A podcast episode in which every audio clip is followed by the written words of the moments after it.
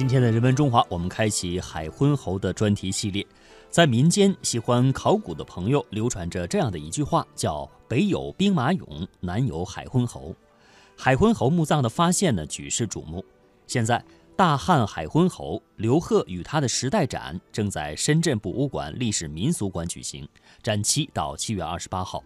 本次展览一共展出文物五百一十件套，是刘贺墓园出土文物外展数量最多的一次。同时，也是刘贺的玉印首次外出展览。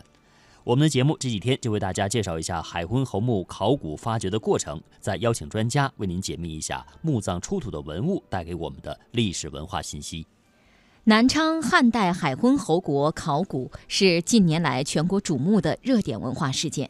海昏侯墓是汉废帝刘贺的墓葬。是我国迄今为止面积最大、保存最好、内涵最丰富的汉代列侯等级的墓葬，出土了金器、青铜器、铁器、玉器、锡木器、陶瓷器、纺织品和简牍等各类珍贵文物一万余件套，入选二零一五年度全国十大考古新发现。下面的时间，请您跟随我台记者在考古现场进行的采访，并收听我台制作的广播历史剧《遇见海昏侯》，了解海昏侯大墓开启时带给人们对历史的记忆。轨道拿掉了吧？拿走了，到这边来。啊，平衡平衡。近了，离我越来越近。被白色木板层层包裹的那个庞然大物。就是传说中海昏侯的棺柩，它正被高高挂起，悬在半空。这感觉好奇妙，像是一伸手就能够到它。那里面不会真的躺着一位西汉皇帝吧？历史上在位时间最短的汉废帝刘贺。海昏侯墓考古发掘专家组组长辛立祥说：“为了更好的保护，要给他搬个家。棺虽然被压垮了，但是里边的文物基本没有移动位置，保存很好。”这样的话呢，是不适宜做现场清理的。为了确保文物的安全，我们决定呢，采取套箱提取的方法，到文保用房里边做实验室的清理工作。进入二零一六年，南昌西汉海昏侯墓还未被开启的部分，就只剩下最后的内棺了。如果说墓室是个四百平米的大开间儿，那么核心区主椁室相当于卧室，有七八十平。而内棺正被全副武装，以最安全的速度吊上卡车，开往一公里之外的低氧实验室继续清理。短期内不再对外发布消息。我们可以推测的是，里边可能有大量的玉器，另外呢，呃，还有一些个非常精致、珍贵的墓主最喜欢的一些个东西。最重要的是，可能有墓主人身份的直接证据。历史上海昏侯家族共有四代。其中以第一代海昏侯刘贺的遭遇最为曲折，他做过皇帝，却在二十七天后就被废除。两千多年后，墓主人第一次离开沉睡的故土，棺木看起来那么平静，里面究竟会藏着什么样的秘密呢？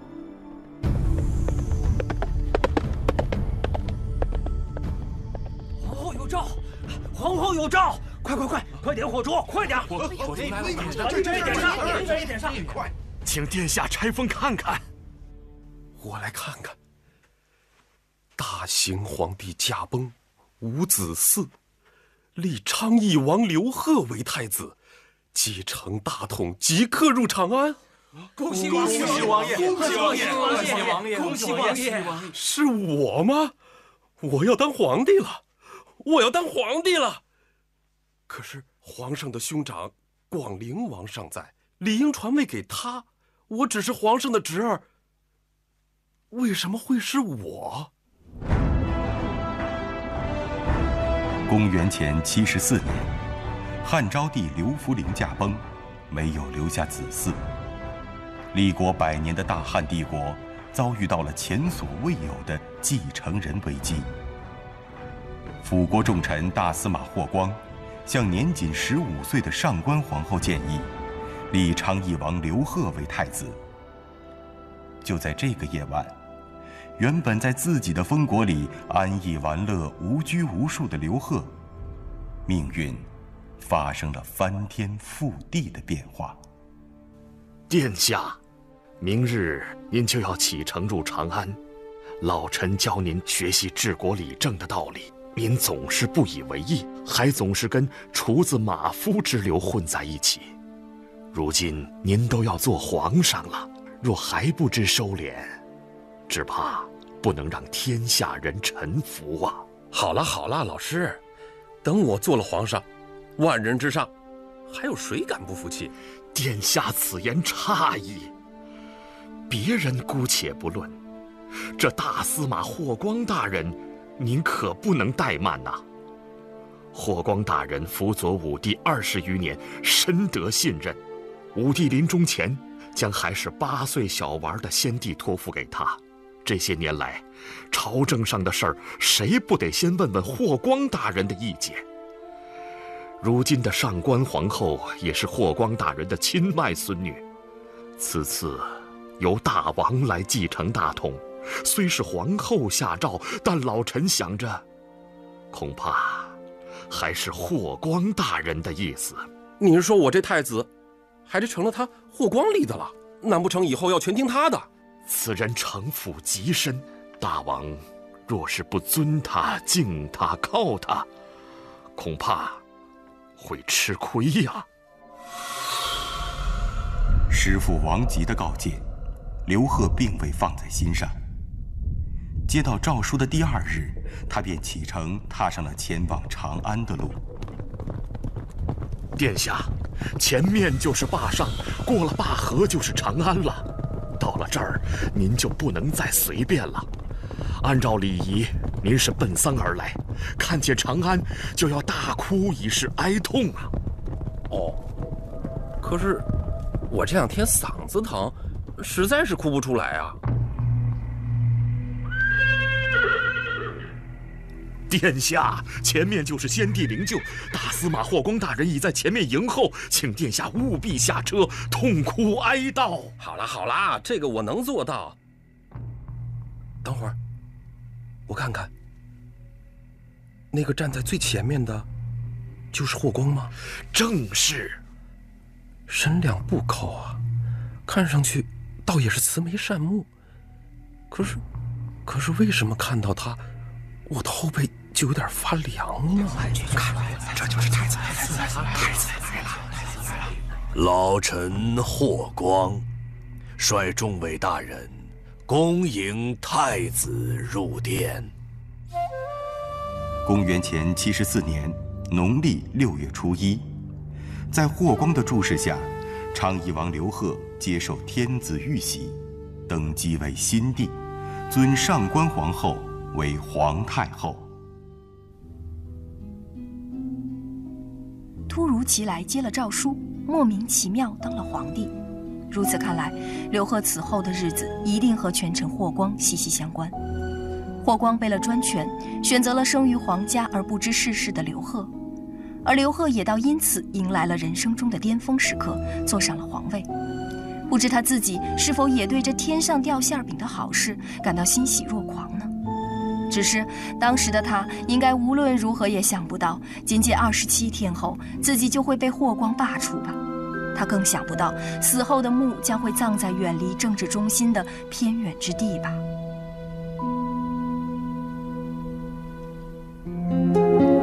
用现代话讲，海昏侯的衣食住行用在当年绝对算高配。那些高端大气上档次的器物，即便放在两千多年后的今天，也是精美绝伦、汉式脱俗的。照明用的是环保燕鱼灯，补品吃的是冬虫夏草，饮酒喝的是皇家酿制酒，选衣选的是高档丝织品，就连听个音乐也必须是编钟铁磬这样的交响乐团级配置。海昏侯墓考古发掘专家组组长辛立祥认为。若墓主真是刘贺，拥有这些不足为怪。一个宗室的高级贵族啊，呃，拥有这些东西是不足为怪，因为他的父亲刘伯就是汉武帝的儿子。汉武帝呢，这个人是气魄雄大啊，他把大量的黄金赏赐给自己的儿子，而然后又被他的孙子所继承啊，这是很正常。倘若真是传说中的第一代海昏侯武昌义王刘贺。这一切倒也顺理成章。不过，他不到二十岁就登基，短短二十七天又被废，再回到昌邑故地，心境一定发生了变化。那段废帝的时光，他是如何度过的呢？酒没了，来人啊！哎呦，上酒啊！殿下，这不能再喝了。您这昨天也是不省人事，府里上上下下这么多的事儿都需要您做主呢。嗯，您别挡我，别别再喝了。那府里的事你看着办就完了。哎呦，事儿事儿都来问我，烦不烦啊？你，来来来，继续奏乐啊！你们，哎，你们继续跳，继续跳舞。公元前七十四年，刘贺登上皇位仅二十七天，大司马霍光就以他昏庸淫乱为由，请太后将其废黜。太后令刘贺返回元丰国昌邑，不过他的财产得以保留，又被赐十亿两千户。没有了身份的拘束，家底儿又厚，刘贺彻底放开了束缚。夜夜笙歌，夜夜醉，似乎忘记了当年那大喜大悲的瞬间。直到有一天，师傅王吉带来了一个消息：殿下，殿下，长安传来的消息，大司马霍光病重过世了，皇上还废掉了霍皇后，下令诛杀霍氏全族。什么？霍光死了？是啊。可是，可是皇上一开始事事依赖霍光，这后来怎么就下令诛杀铲除了呢？听说皇上查出霍夫人为了让自己的小女儿当皇后，竟派人毒死了皇上的发妻许皇后。事情败露，霍家兄弟竟起了谋反之心。皇上才忍无可忍呐，毒杀皇后，谋反，还想像当年废除我一样吗？恶有恶报，痛快呀，痛快！殿下，这正是老臣担心之处啊。霍光虽然可恶，可是当年殿下能平安返回昌邑，不还是霍光有意保全的结果吗？当今天子手段非常，任那霍氏一门多么显赫，弹指间便灰飞烟灭了。此事可千万不能让天子对殿下再起疑心呐！在王吉的督促下，此后几年，刘贺的生活低调了许多。王吉的担心并非多余。在刘贺之后继位的汉宣帝，一直对刘贺颇为忌惮。铲除霍家势力之后，他更怕刘贺会东山再起，篡夺皇位。于是，给统领原昌邑国故地的山阳太守张敞下了一道密诏：严防盗贼，注意往来旅客。严防盗贼，注意往来旅客。皇上这诏书到底是什么意思？严防盗贼，旅……哎呀，这盗贼说的一定是昌邑王，往来旅客，那就是皇上让我看看，都有谁跟他来往。山阳太守张敞拜见殿下。张敞，你来做什么？啊，快过年了，臣来看看殿下府上祭祀祖先的仪式可都准备好了。祭祀？我一个戴罪之人，朱回昌邑已经十年，宗正寺的属籍中还有我这个不孝子孙吗？张大人。你看我还有祭祀列祖列宗的资格吗？呃，呃，张大人，我给皇上写过奏章，可不知皇上看到没有？如今我身患腿疾，整日待在府里，哪儿都去不了，还能做什么呢？朝廷对我不闻不问这么多年，我怎么说也是先帝子孙，也曾龙登大宝。殿下此言差矣。当今天子治世有方，国泰民安，一片盛世好光景，可切切不能再提那过去的事了。呃，臣告辞。公元前六十三年，汉宣帝下诏，将废帝刘贺贬为海昏侯，封国在豫章。海昏是湖边太阳落下的地方，那里也成了刘贺最终的归宿。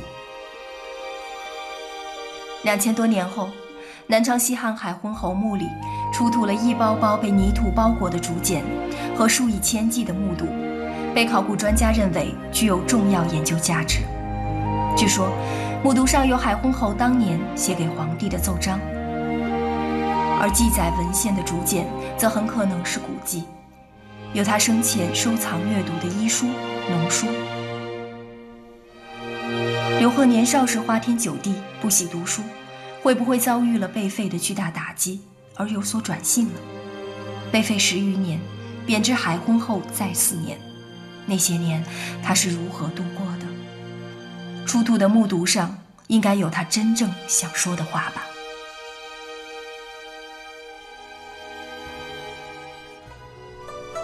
海昏侯是西汉所封的爵位，后世是世代承袭，一共传了有四代，一直延续到东汉。第一代海昏侯为顾昌义王，汉废帝刘贺。刘贺是西汉武帝刘彻之孙，在登帝位，就是登帝位仅有二十七天之后呢，就被废黜了。西汉视死如视生的丧葬习俗，让人们得以透过刘贺墓的。墓葬规制结构和出土文物来还原西汉列侯的奢华生活，从中解读那个时代的政治制度、经济面貌、社会风尚和工艺水准。为了让大家对海昏侯刘贺有更多历史文化的了解，我们的记者采访了多位历史和考古专家。让我们从下面的专题节目当中来具体了解历史上的海昏侯。展厅外排着长队。在首都博物馆的官网上，整整一周的预约都已排满了。而在展厅外，二十来名记者一拥而上，将南昌西汉海昏侯国考古专家组组长辛立祥围了个里三层外三层。腿脚慢了一步的记者，已然看不见他的身影了。就在大约一刻钟之前。辛立祥念出了那虽然只有二十六个字，但是公众早已翘首以盼的结论。考古证实，墩墩山墓园主墓墓主人即为西汉第一代海昏侯刘贺。我们先来了解一下，专家到底是凭借什么来判定墓主人就是刘贺的呢？考古专家介绍说，他们主要是通过三批文物来确认这个刘贺的身份的。第一批文物呢，是从这个墓里面出土的一批木牍。这个木牍啊，据考古专家的考证，它是墓主人生前写给当时汉朝皇帝的奏折，而在这个奏折上面呢，是写有元康三年和元康四年的字样。这是什么意思呢？元康三年和元康四年呢，其实正好就是刘贺他做海昏侯的年代。第二呢，是考古人员从这个主棺的内棺里面是发现了一批金器。这批金器啊，据考证，它是墓主人生前进贡给当时汉朝皇帝的胄金，而在这批金器的上面呢，就清楚明确的写有南海海昏侯陈贺的字样。这个陈是臣子的陈，而贺就是刘贺的贺。第三，也是最重要的一点发现呢，是考古人员从这个内棺里面墓主人腰间的这个部位啊，发现了一枚印章。这个印章呢，就是墓主人自己的私人印章，而在这枚私人印章上面，是清晰明确的就写有“刘贺”这两个字。当然，目前出于这个文物保护的考虑，以及周边文物信息相关性的一个考虑呢，这枚信章现在是还没有对它进行提取，是依然保留在这个内棺里面。而考古人员呢，正是通过这三方面的这个核心信息啊，是排除了其他的可能性，确认了墓主人的身份就是第一代海昏侯刘贺。在南昌市新建区大唐坪乡这个小山坳里，确实安葬着汉武帝之孙汉废帝，第二代昌邑王，第一代海昏侯刘贺，为人们了解西汉列侯等级葬制起到了不可估量的作用。但更让人关心的是，这个世界文化遗产级的考古发现能否揭开一些历史背后的秘密呢？在展览开幕前，首都博物馆特别邀请了主持南昌西汉海昏侯墓挖掘的杨军先生，做了一场揭秘海昏侯的讲座。刘贺称帝后的二十七天内，真的干出了一千一百二十七件荒唐事吗？我们先来听听杨军先生怎么说。如果真是第一代海昏侯刘贺的话，看他整个。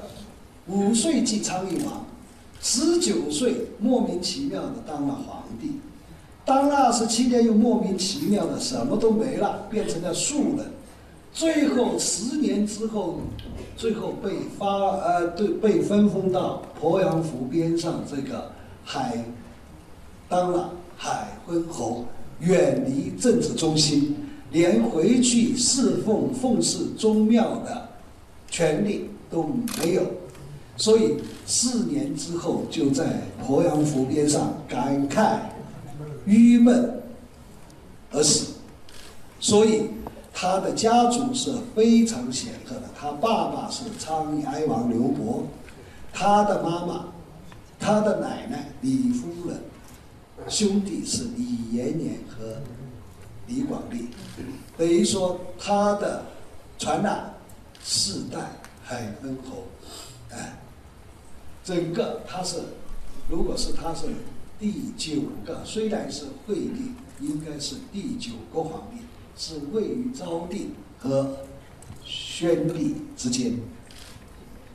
刘贺的老婆也也也年家的，哎，好，整个刘贺是非常具有传奇性的啊，他有西爵为王，拥立为帝。废度帝位，宣帝又怕他。虽然铲除了霍光的势力，还是有一个废帝能还活在世上。最后还专门派人去呃调查了，发现他没有谋反之心，才把他发配到海丰的海丰国当海丰侯，远离政治中心。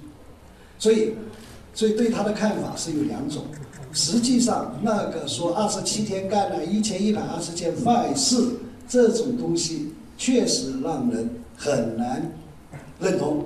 但是我们一般根据《资治通鉴》里面一些反映的材料来说，一般还是我们还有主要认为，还是他和文帝一样，都是以诸侯王的身份入城大统。他不得不在相当程度上要依靠亡国旧臣维系统治，所以刘桓就很好的处理了他的代臣与汉大臣之间的关系，就稳固了统治。他想说文帝，但是昌邑王刘贺他就也带了使用昌邑昌邑城啊，昌邑集团呃昌昌邑故城，但是他就没有。处理好与贺光为代表的宫廷老臣的关系，所以他想改变局面，最后还是失败了，所以加速了他被废度的过程。因为他这所以就有这场废不流血的政治风波。刘贺一生有四个身份：昌邑王、汉废帝、平民、海昏侯。五岁时，他继承王位。十八岁做皇帝，只做了二十七天就被废了。二十九岁被贬为侯，三十四岁去世。人生的大起大落实在是太快了。刘贺在史书中最为人们关注的是他当皇帝的二十七天里，荒淫迷惑，失帝王礼仪，乱汉制度，被以霍光为首的群臣所废的故事。刘贺跌宕起伏的一生，在《资治通鉴》和《汉书》里都能找到相应的记载。公元前九十二年，刘贺出生，为汉武帝刘彻之孙，昌邑王刘伯之子。公元前八十八年，因刘伯早逝，刘贺五岁继承了昌邑王王位。公元前七十四年，汉昭帝驾崩，因无子，刘贺被拥立为帝。二十七天后被废，随后遣送回了山东封地。王位被削，十亿两千户。公元前六十三年，汉宣帝将其封为海昏侯，移居豫章国，也就是今天的南昌。公元前五十七年，年仅三十四岁的刘贺去世，史称汉废帝。据《汉书》上记载，霍光称其行昏乱，恐为社稷。刘贺自己也表示，淤汉不认汉室。据推测，刘贺被废时没能带走宫廷当中的一器一物。当时霍光以上官太后以下废帝之招为由，直接上前持其手，解脱其西祖，扶其下殿，出金马门。这相当于霍光直接把刘贺拉下皇位，押出皇宫。